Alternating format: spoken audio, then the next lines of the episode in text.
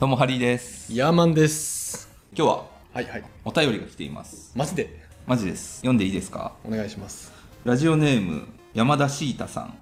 はじめましてこんにちは、はいセッチョのご紹介と温かいご感想ありがとうございました最終巻まで楽しんでいただけるよう頑張りますこれ何かっていうと、おう前々回ぐらいにやった、うん乙女文芸ハッカソンのうん。作者の方ですええマジでありがとうございあます。りがとうございますありがとうございます。いや、めっちゃ嬉しいじゃないですか、これ。ねえうん。いや、聞いてくれたんすね。いやそうなんですよなんかツイッターでもね書いてくれてましたよええありがとうございます。ねえなんかこうやって配信が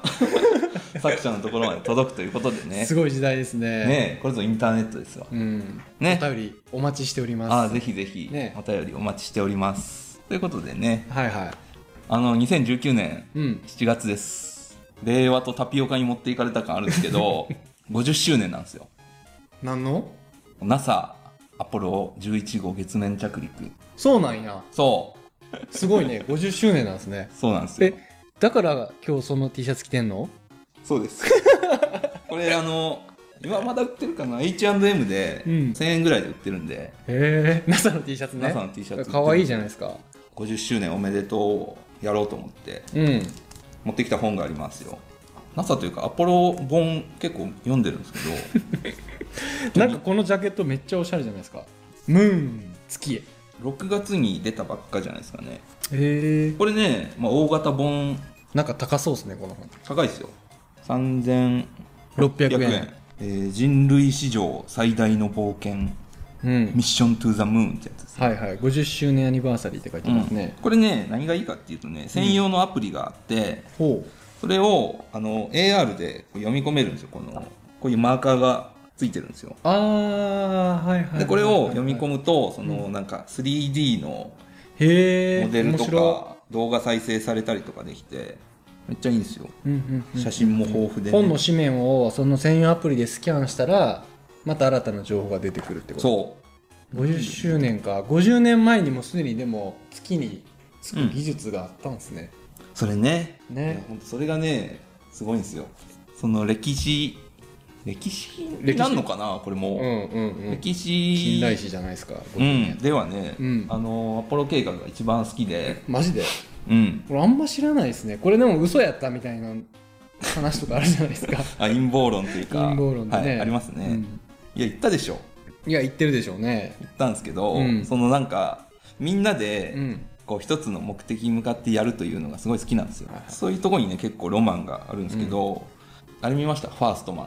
ファーストマン」映画見てない見てないですかあのアームストロング船長のほう自伝本があるんですけど、うんうんうんうんそれが映画化されたやつへえ月に行くまでの話ですねドキュドキュメンタリーっぽいい感じのうーんでそのファーストマンを楽しむ方法 うん教えたいと思いますあと5分ぐらいしかないんですけど5分でいけるあのね一番ねやっぱ月に降りるところが感動的なんですけど、うんうん結構ね大変だったんですよ月降りる時そりゃそうでしょ月までまず行くじゃないですう、か、うんでそこでこの月着陸船を切り離すんですよほうほうほロケットと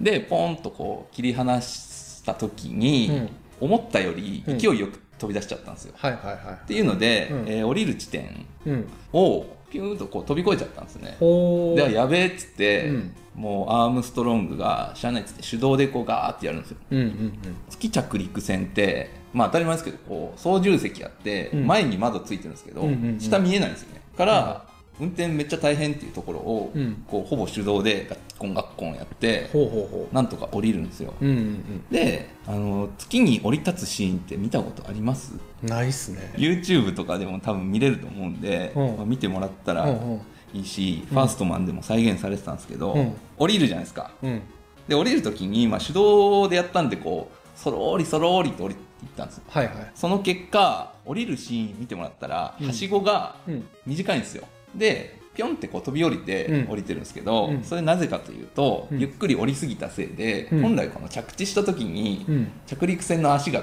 キュッと縮むはずだったんですけどああ、ふそわれがって着陸しちゃったんや。そうそうそうふわっと着陸しすぎたせいで、うんまあ、届かんわっつってピョンってへー降りるっていうシーン。がはいあっはいてはい可愛いのでぜひ見てもらいたいですめっちゃマニアチッ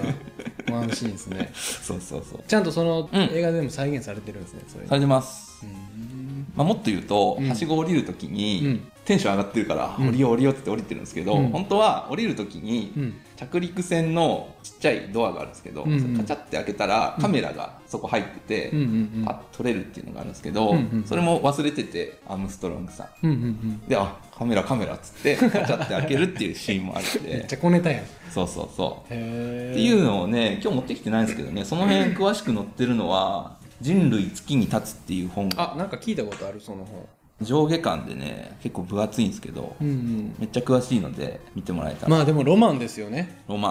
ン一応その7月20日が記念日なんですよ7月20日もうすぐですねいやこのここ数年の技術の進歩ってすごいのすごいじゃないですかはいで50年前に月についてたってことは僕ら知らんだけで技術もっと進化してますよね多分ねだ iPhone 以下ですからねアポロに積んでたそのコンピュータあーあファミコン2台分と言われてるんですよマジでそうそうそうそうへえこれもねいい話があってね、うんうんあの NASA の天才女性マーガレット・ハミルトンという人がほう 誰ですかそれ世界初のソフトウェアエンジニアと呼ばれる人がいるんですけどへー MIT で研究してて、うん NASA にう行っんたっていう、その人が、うんそのアポロ誘導プログラムを開開発してすげえでそれをファミコン2台分の容量になんとか収めてうんうんうんでそれでまあ月まで無事行けたねっていうなんか月に行って何もなかったんかなほんまにそういう宇宙人的なないっすねないんかね だから月ね最近、まあ、なんかまた ZOZO の人とかが行こうとしてたりして、うんうんうんまあ降りはしないですけどあれ弾道飛行なんで、宇宙旅行的行な、ね、って落ちてくるだけっていううん感じなんですけど、あの月とかあと南極とかもそうなんですけど、うんもう行ってもうん何もないの分かってるんで、うんうんあんま行きたがらないんです ね月ってなんかねエンタメがあったら、なんかねディズニーランドみたいになってたら、うんあ行きてえわとまあね宇宙から見た地球は見たくない 生でいやーあんまり絶対見たいやつやん地球は丸くて青いってやつですよ写真で見ちゃったんでねいや生で見たらまたちゃうかもしれないですよ、そうっすかね、うん、その NASA の話なんですけどいやいや仕事してる人とかはね、うんこっちいいっすよ月をマーケティングするっていう本うん、このこの本もちょっと気になってたアポロ計画と史上最大の広報作戦そうへえこれあの NASA の広報部の話ですねあめっちゃ面白そうじゃないですかそうだから NASA そのアポロ計画の時って、うんアメリカの全国家予算のうん4%ぐらいをうんつぎ込んでたっていうへえ超ビッグプロジェクトなんですよはいはいはいはいはいでいかにそれを国の途ブ中ランドとでして打ち切りとかならんようにするにあはー国民の慣習をどう引きつけておくとかあー政治家の人にはいはいはなぜ一番じゃないとダメなんですかとかっていいううのんうんうんにこうどうやってやり取りしてきたかっていうなのるほがど結構広報活動ってでもめっちゃ大事ですもんね大事 NASA はオメガのスピードマスターか、うんあの月に行った時計有名じゃないですか、知ってます、うんうん知ってます知ってますなんか NASA アポロ計画で使われたものなんか食べ物とか、うん宇宙服の繊維とか、うんカメラとかっていうのは、NASA の写真自由に使っていいよっていうのをうんうん当時広報部がやってたんですようんうんで、まあ、NASA 税金で動いてるんで、うんまあ、写真とかそういうのは自由に使っていいけど、うんその飛行宇宙飛行士の人が使ってますよみたいな言い方は、あーはいはいはいはいあのダメですと、うんでそれ以外はもう写真自由に使っていいし、うんあのどんどん宣伝してくださいみたいうなん感じのをやってたんで、くまモン方式ですねああそうですねまさに著作権フリーにしてそうそうそうそうそうそうな僕るほどもいつかこういうビッグプロジェクトをやりたいやりたい月に行く好きね最近でもなんか宇宙ビジネス結構ね言ってますね宇暑宙いっすよ人ねですねあの桜インターネットとかが最近その衛星のデータを、うんあのオープンにするからそれ自由に使って、うんうんなんか仕事していいよみたいなのやってたり農業とかもねなんか宇宙でうんそういう野菜育てるみたあいな宇宙で育てるんですかうん、あの宇だい宙ぶ先船行で、ってますね宇宙船でねガンダム水着しそういう話とかもね そうですね、うんいやまああるでしょうねそういうコロニーみたいなところで、このまあ人口増え続けますからね地球は今世界で100億人問題みたいなあありますね100億人今世界の人口って何億人ぐらいか知ってます70億ぐらいかなわかんないですけど知ってただろう そうなんですよ今70億人でどんどん増えてるらしくってはい100億人になるとトイレとかってトイレトイレ、うん僕らトイレ使ってますけど基本的に大きな目で見たら全部海に流してるんですよで100億人規模でそれ続けたら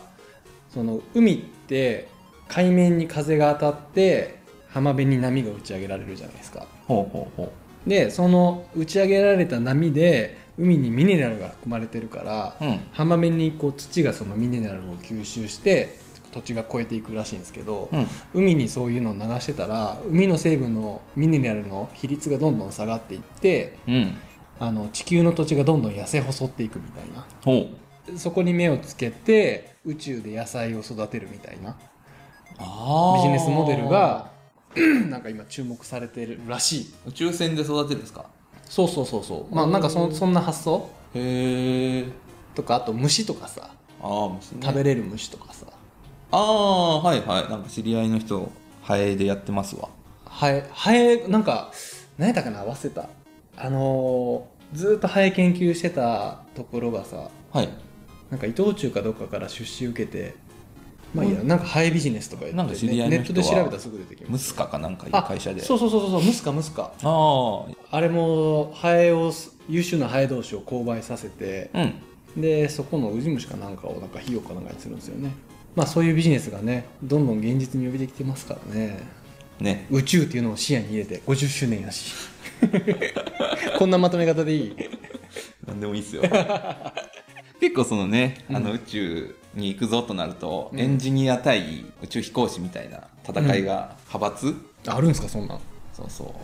エンジニアはエンジニアでもう宇宙飛行士なんかこれ通りに、いやもう何もしなくてもいいんでうんピャッとななんか体育会系のごついやつが行くんだろうみたいな、はあ、はあはあはあ、対その、宇宙飛行士はもう命を懸けて、うん俺たちが命の危険を冒してまでみたいなので、うんまあ、結構ねバトルがへえあったりするので大きい組織を動かす人とかはうんうんうん学べることが多いんじゃないかということで、なるほどねぜひね、うん歴史から学ぶということでいいっすね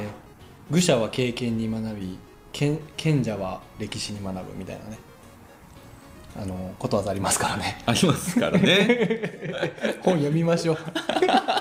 読みましょ知識ということで,、えーということではいチャンネル登録うよろしくねお願いしますさよならさよなら